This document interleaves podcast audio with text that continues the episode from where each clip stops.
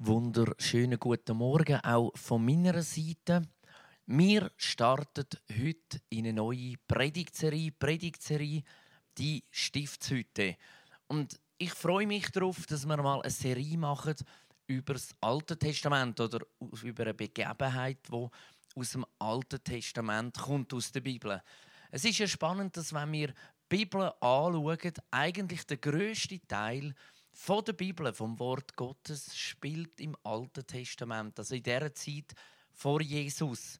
Wenn wir aber so ein bisschen umschauen in der Predigtlandschaft, habe ich das Gefühl, dass die meisten Predigten, die heutzutage predigt werden, immer auch gerade im freikirchlichen Bereich, die kommen eigentlich aus dem Neuen Testament nicht aus dem Alten Testament, obwohl es dort viel mehr zu erzählen gibt, sondern aus dem Neuen. Und ich glaube, das hat viel auch damit zu tun, dass man das Gefühl hat, jetzt ist Jesus im Neuen Testament, etwas Neues bricht auf, etwas Neues fängt an. Das Alte ist vielleicht irgendwo nicht mehr relevant. Man hört auch immer wieder den neuen Bund, das ist der neue Bund, wo wir drin leben und nicht der alte. Und so fokussiert man sich mehr aufs Neue Testament. Und ich freue mich, dass wir miteinander die Predigtserie anschauen von der Stiftshütte im Alten Testament. Denn ich glaube, es ist ganz wichtig zu wissen, ohne das Alte Testament, ohne die ganze Geschichte, die Gott geschrieben hat, von Adam und Eva bis zu Jesus her, ohne die Geschichte macht das Neue Testament keinen Sinn macht das Neue Testament keinen Sinn, wieso dass Jesus am Kreuz hat müssen sterben. Und ich glaube auch umgekehrt gesehen, wenn wir nur das Alte Testament hätten, ohne das Neue Testament, ohne das Opfer von Jesus, wäre es unverständlich für uns und es würde viele Fragen hinterlassen. Die Bibel besteht aus dem Alten Testament und dem Neuen und das zusammen, das ist das Wort Gottes. Wir starten also heute in die Serie der Stiftshütte und wir werden da als erstes miteinander uns dann am Brandopfer genauer widmen. Was hat das auf sich gehabt, der Brandopferaltar in dieser Stiftshütte? Und damit wir das aber alles ein bisschen verstehen, müssen wir zuerst die Geschichte anschauen von den Israeliten. Wir müssen verstehen, wo sind sie aktuell und was ist bisher passiert. Und zwar ist das Volk Israel weggeführt worden in die Sklaverei. Die haben unter den Ägyptern müssen leben, haben dort für die müssen schaffen und schuften vom Morgen bis am Abend.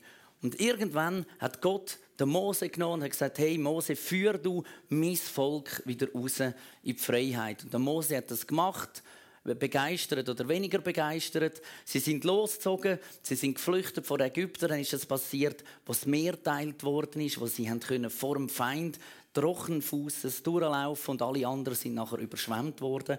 Und sie sind zwei Monate unterwegs gewesen, bis sie an den Punkt gekommen sind, wo ich euch da auf der Karte mitgebracht habe. Ihr seht, sie sind oben gestartet, in dem schönen grünen Land dort, was so fruchtbar aussieht, sind abgelaufen bis ganz runter zum Berg Sinai. Zwei Monate ungefähr ist das ganze Volk riesige Karawanen unterwegs gewesen.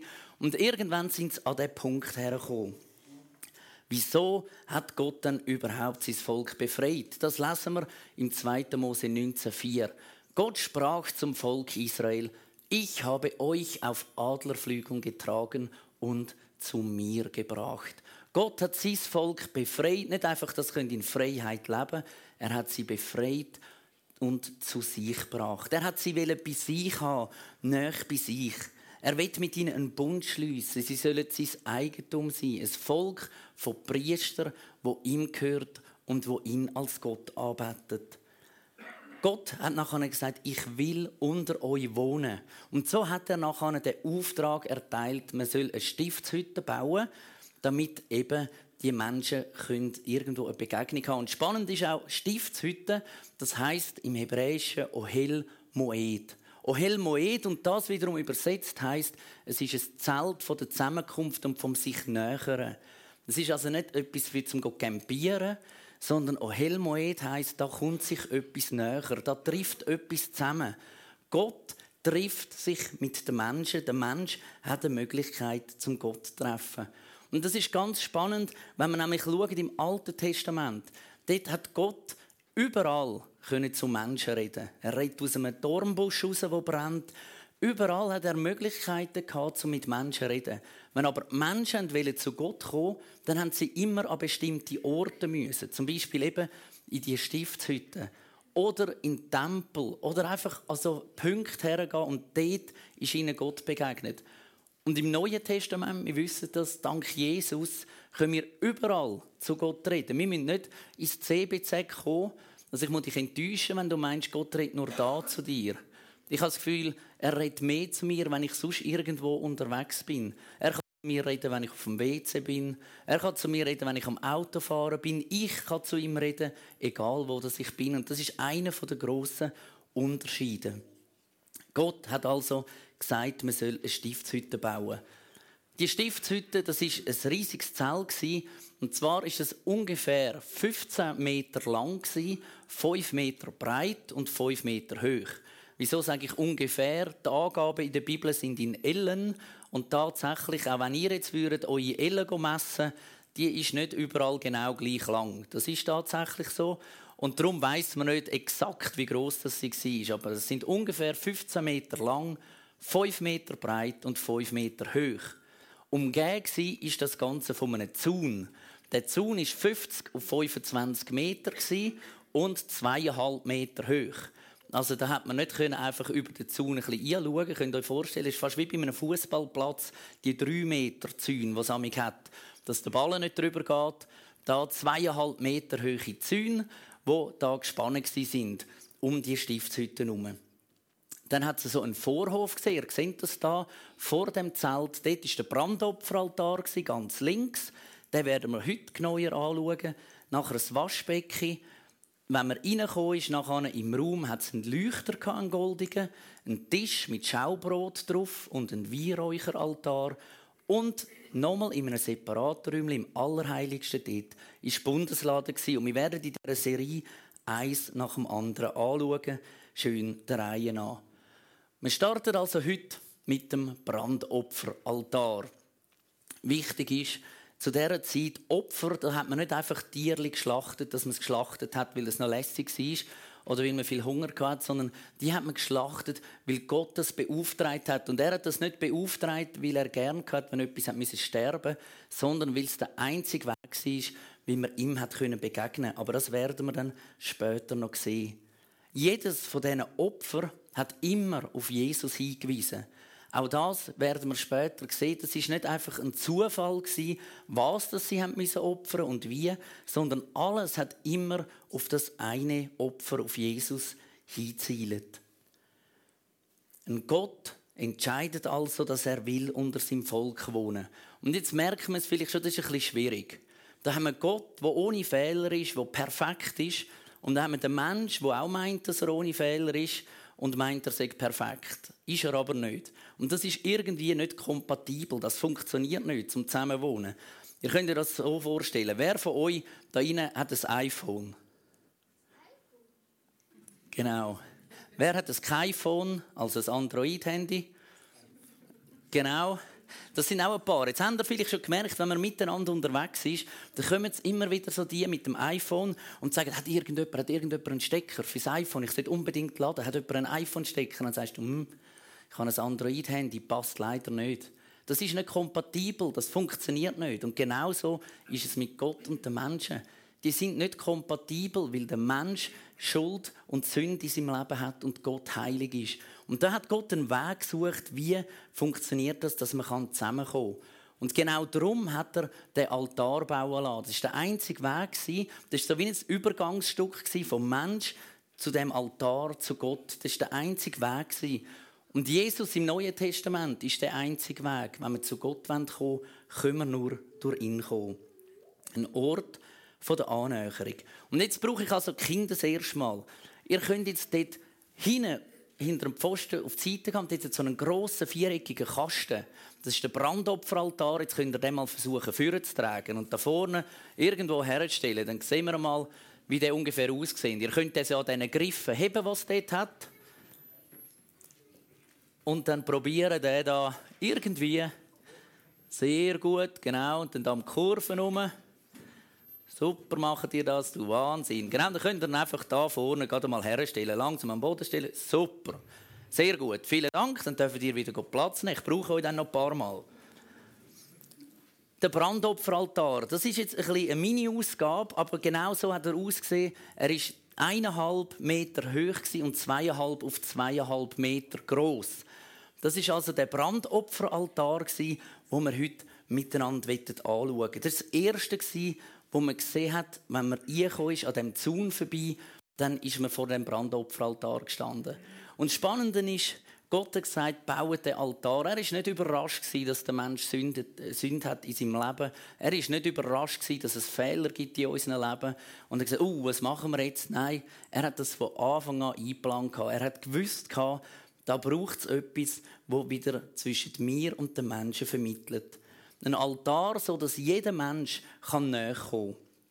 Auf dem Altar hat man nachher Opfer gebracht. Und das ist auch wieder spannend, wenn wir anschauen in unserer Zeit, was ist für uns ein Opfer? Für uns ist ein Opfer, oder einmal für mich, vielleicht für euch nicht so, wenn man auf etwas muss verzichten muss. Und das trifft einem wahnsinnig hart. Das ist ein Opfer. Wenn ich keine Bonchips habe zum Fernsehen schauen, ist das ein riesen Opfer für mich. Wir haben immer Bonchips daheim und wenn wir nicht haben, müssen wir schauen, dass wir möglichst schnell haben. Das ist ein Opfer. Vielleicht ist es für jemanden ein Opfer, der sagt, uh, jetzt habe ich irgendwie gerade etwas gehabt und eine Unverträglichkeit und darf jetzt mal zwei Tage keine Glasse essen. Ein Riesenopfer. Oder jemand hat sein Lieblingst-T-Shirt von diesen 70, die er hat, jemandem geschenkt. Und gesagt, oh, das ist jetzt ein Opfer. Ein Opfer tut uns immer irgendwo weh und ist schwierig und schmerzt und es bleibt so etwas Unangenehmes zurück. Wenn man aber das Opfer wieder anschaut im Alten Testament, was das bedeutet hat, dann ist das Wort Korban. Korban. Und das bedeutet nicht, dass ich etwas gebe, wo mir unangenehm ist, sondern das ist ein Wort, das heißt auch wieder wie bei der Stiftshütte Näherung. Korban heißt, ich gebe etwas, damit ich kann näher kommen. Ich bringe ein Opfer Gott, weil ich mich annähern Nicht, weil Gott gesagt hat, ich muss ein Opfer bringen und jetzt trifft mich das wahnsinnig hart, sondern ich will ein Opfer bringen, weil ich mich will Gott wieder nähern. Es ist ein Mittel zum Näherkommen, zum Beziehung haben. Es schafft Vergebung, es nimmt meine Schuld weg und es ermöglicht Gemeinschaft mit Gott. Und darum hat man das gern gebracht. Es war nicht etwas, wo man noch müssen.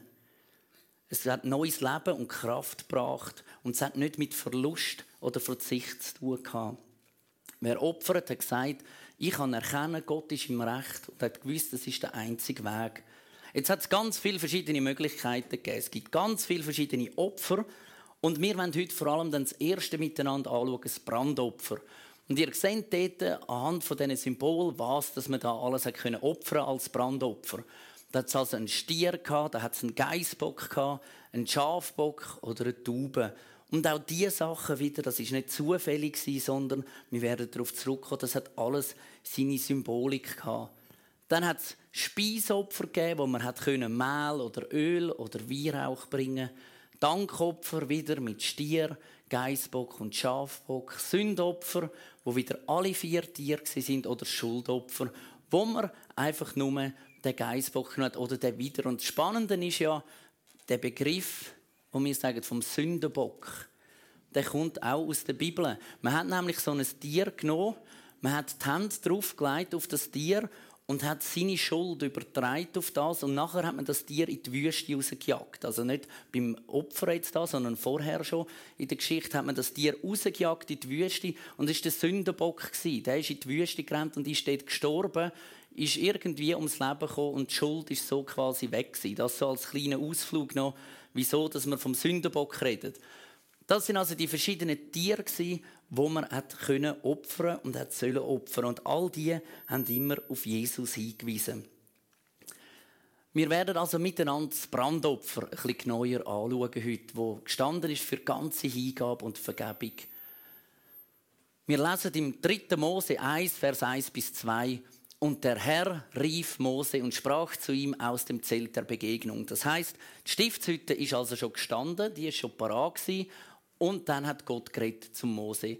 Sprich zu den Israeliten und sage ihnen, wenn jemand von euch dem Herrn eine Opfergabe darbringen will, sollt ihr eine Opfergabe vom Vieh darbringen, von den Rindern oder vom Kleinvieh.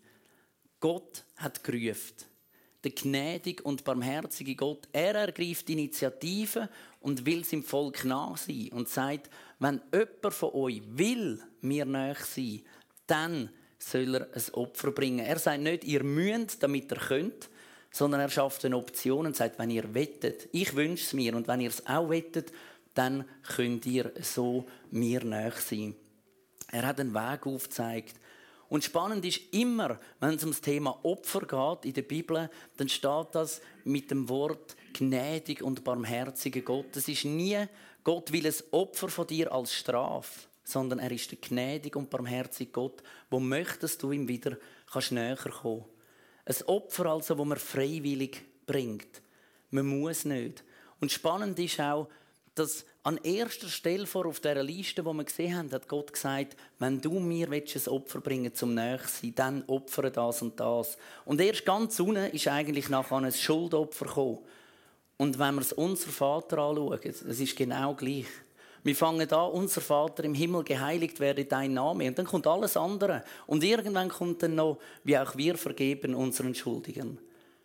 Aber die Sünde ist nicht an erster Stelle. Es geht Gott zuerst darum, dass wir Beziehung haben, dass wir Gemeinschaft haben, dass wir uns annähern, dass wir bei ihm sind. Und das ist schon im Alten Testament so gewesen. Nachher geht es weiter im nächsten Vers, da wird der Opfervorgang beschrieben. Wer ein Rind als Brandopfer darbringt, soll ein makelloses männliches Tier opfern. Er führe es an den Eingang des Zelts der Begegnung, um Wohlgefallen zu finden vor dem Herrn. Das Ziel ist also Nähe und Wohlgefallen zu suchen bei Gott. Und ebenso ein Bewusstsein zu schaffen, ich bringe da etwas. Und jetzt können die Kinder mal die zwei Tiere holen, was auch wieder dort hinein hat. Dort hat es zwei Tierli. Ihr könnt irgendwie versuchen, dass sie ganz dafür kommen. Das eine davon ist zwar ein Ross, aber äh, in der Not habe ich jetzt einfach nur das Ross gefunden, da in der Kinderhütte. Darum nehmen wir noch ein Rössli heute, das soll euch aber nicht weiter stören dass wir ein Schaf haben. Nein, noch nicht rein. Ui, ui, genau, sehr gut. Vorher stellen, das ist wunderbar. Genau, ja, das wäre es jetzt noch gewesen, äh? wenn wir da überhüpft hätten. Genau, ein Schaf haben wir jetzt da gebracht und ein Rössli Tier, das der Mensch selber hat müssen zur Stiftshütte bringen. Es war nicht, ja, ich kann das noch in Auftrag geben und irgendjemand bringt es dann. Nein, ich musste daheim ein Tier raussuchen, das makellos war, das ohne Fehler war, wo rein war und das Tier hat geopfert werden oder hat dürfen geopfert werden. Das Opfer hat eigentlich immer das Ideal dargestellt und darum es ohne Fehler sein. Man wollte sagen, alles, so wie ich bin, gebe ich Gott und ich will so sein, wie das Tier ist, ohne Fehler und ohne Makel. Wichtig ist auch, das Tier hat in Beziehung stehen zu den Menschen. Und darum sind da die Tiere aufgelistet. Das sind Tiere, wo man im Normalfall, jetzt mal abgesehen von der Tauben, hat irgendwo eine Beziehung gehabt. Wenn man als Hirt irgendwo auf dem Feld war mit seinen Schafen, wenn man irgendwo mit seinen Tieren, mit seinen Geissen unterwegs war, das gibt eine Beziehung. Man hat nicht einfach irgendwo einen Frosch suchen und denken, ja, das ist jetzt noch gäbig, jetzt ist mir da gerade ein Frosch durchgehüpft, jetzt gehe ich den bringen. Das trifft mich nicht so. Sondern es war etwas, wo man eine Beziehung hatte, weil es um Beziehung geht. Gott will nicht einfach irgendetwas geopfert haben, sondern es soll um Beziehung gehen. Und spannend wieder, die Bilder, die da aufgenommen worden sind. Man hört ein junges Stier, wo man opfern soll. Das ist das Bild von der Stärke und von der Kraft. Es bedeutet, ich will Verantwortung übernehmen.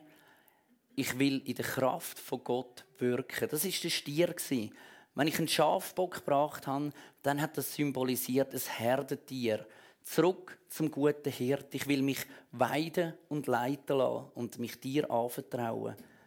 Wenn man einen Geissbock braucht, der zeigt Widerstand. Widerstand, ich will mich wehren gegen die Versuchungen, gegen das Böse, das von außen kommt. Ich will dem widerstehen und dir treu bleiben. Und die Taube, die symbolisiert hat, die Armut und die Schwäche.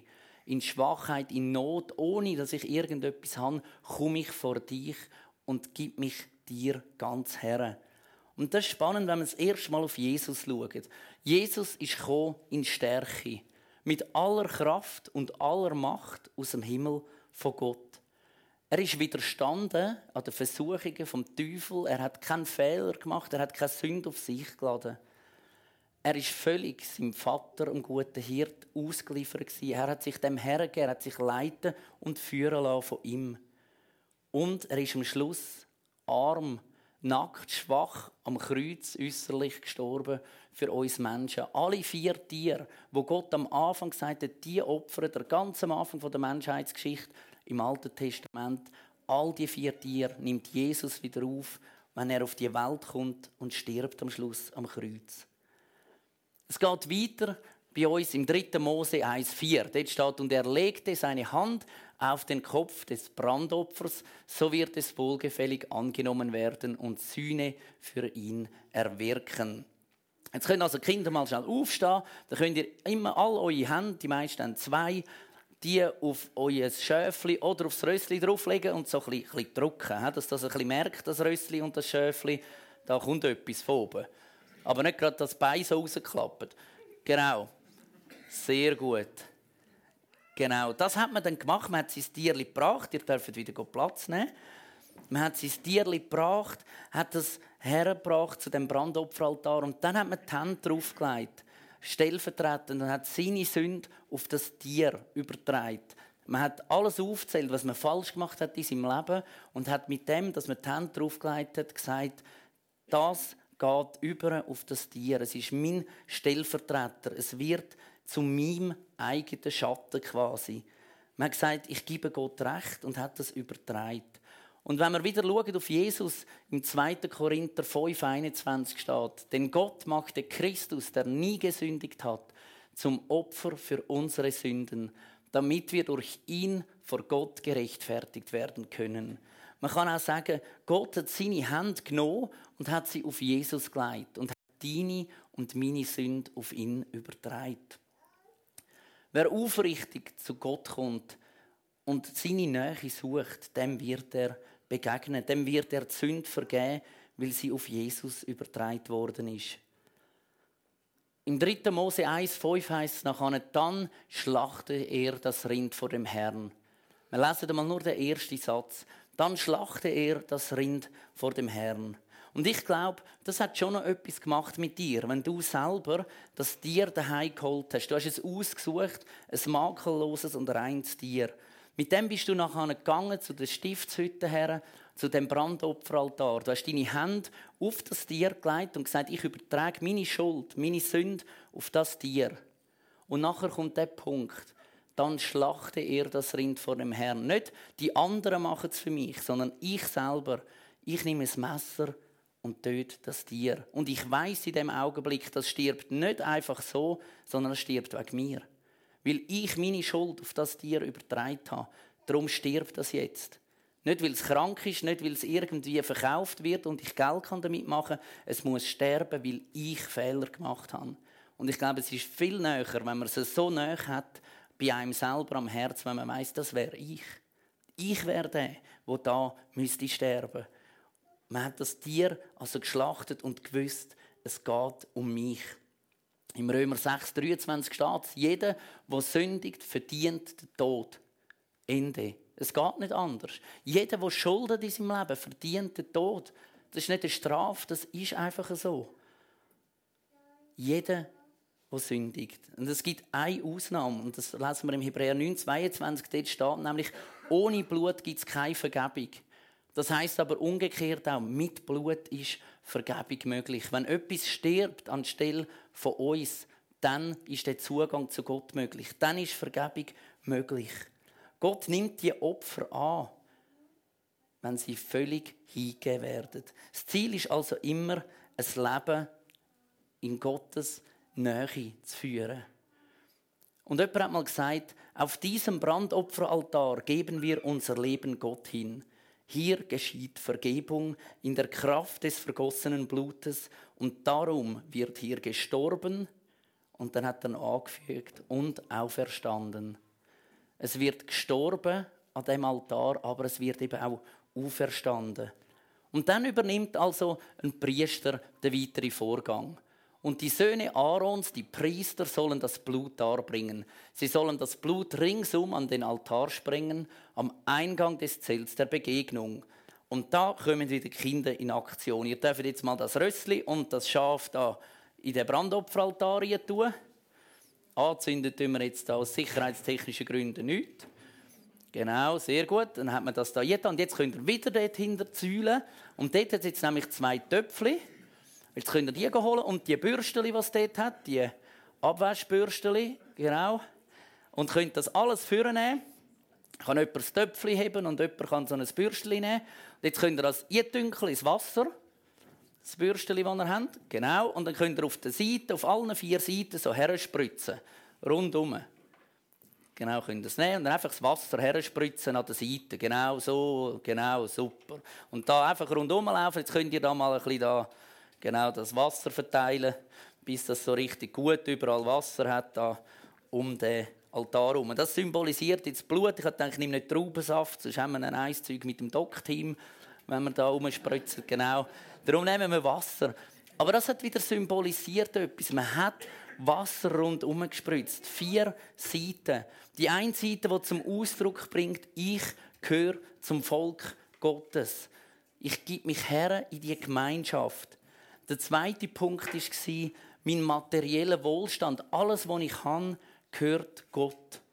Die dritte Seite, Beziehung zu Gott, ist wiederhergestellt. Ich gebe mich seinem Willen her. Und die vierte Seite, ich will im Licht von Gott, in seinem Geist leben. Sehr gut, ihr dürft das wiederherstellen. Was nachher gekommen ist, ist alles Blut, das noch vorig war, das machen wir jetzt aber nicht. Alles Blut, das noch vorig war, hat man am Boden geleert. Neben dem Brandopferaltar. Und das hat geheißen, du bist wieder fest verankert im Willen und im Gesetz von Gott. Du bist wieder fest verankert. Das Blut, das dort rundherum geflossen ist, um den Altar du bist verankert. Es läuft in den Boden nie. Du gehörst wieder zu Gott. Und im, im Epheser 1,7 lesen wir, durch ihn, also Jesus, der sein Blut für uns vergossen hat, sind wir erlöst. Durch ihn sind uns unsere Verfehlungen vergeben. Daran wird sichtbar, wie groß Gottes Gnade ist. Das Blut von Jesus ist es, wo uns unsere Verfehlungen vergibt. Und das Schöne ist, es steht nicht einige Verfehlungen, einige Sünden, die sind uns noch vergeben, die anderen bleiben halt irgendwo noch. Oder es steht auch nicht bestimmte Sünden sind vergeben und die anderen nicht, sondern es heißt Sünden, Verfehlungen, alle, sie sind vergeben. Punkt ohne Einschränkung. Im 3. Mose 1, 8 und 9 geht es weiter. Und die Söhne Aarons, die Priester, sollen die Teile, den Kopf und das Fett auf das Holz über dem Altarfeuer legen. Das Fell haben sie dürfen für sich behalten beim Brandopfer. Und auf dem Altar lasse der Priester alles in Rauch aufgehen, als Brandopfer, als Feueropfer von beschwichtigendem Geruch für den Herrn. Alles zusammen ist verbrannt worden. Es ist nichts übrig geblieben. Darum auch der Name Emporopfer. Es ist alles zusammen aufgegangen. Und auch da wieder spannend der Vergleich, wenn wir auf Jesus schauen. Im Abendmahl, was sagt er uns? Er sagt, trinket, das ist mein Blut, das für euch vergossen worden ist. Esset, das ist mein Leib, das für euch gebrochen worden ist. Da ist nichts mehr übrig. Wenn du den Leib gegessen hast, wenn du das Blut getrunken hast, dann ist das alles gewesen. Es ist die totale Hingabe. Ich behalte nichts zurück. Ich kann alles geben, mein Blut und mein Leib, damit du wieder kannst Beziehung haben zu Gott. Beziehung zu Gott 100% in Ordnung, von ihm geweiht, von ihm angenommen. Soweit die Geschichte aus dem Alten Testament. Und wie gewaltig doch, dass Jesus vor 2000 Jahren in die Welt gekommen ist, als definitives Opfer. Er ist gekommen, um das zu einem Abschluss zu bringen, wo wir da heute Morgen gesehen haben miteinander. In dem, dass er sich geopfert hat.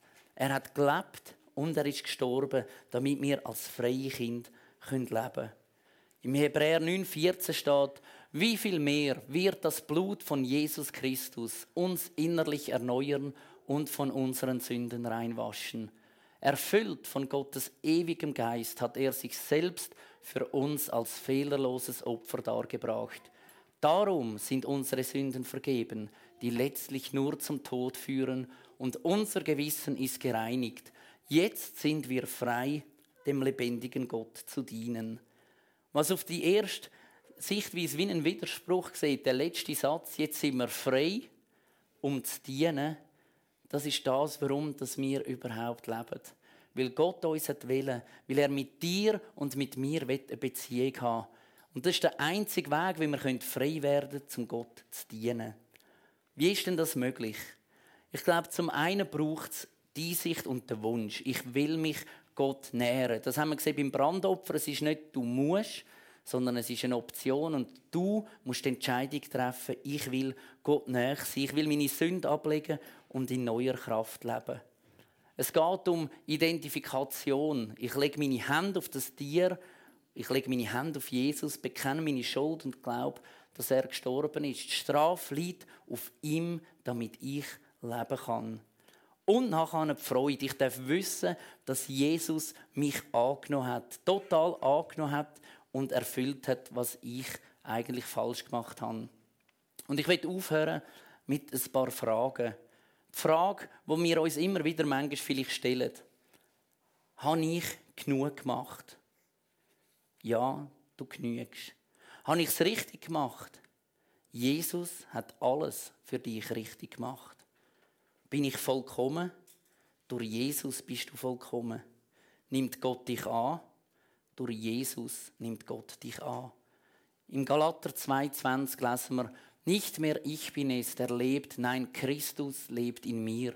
Und solange ich noch dieses irdische Leben habe, lebe ich im Glauben an den Sohn Gottes, der mir seine Liebe erwiesen und sich selbst für mich hingegeben hat. Und ich möchte, dass wir uns zum Schluss einen Moment Zeit nehmen, wo jeder für sich, ihr könnt die Augen zumachen, für sich das irgendwo vor dem Auge nochmal durchgehen Was hat Jesus da genau gemacht? Was hat es mit dem Brandopfer auf sich?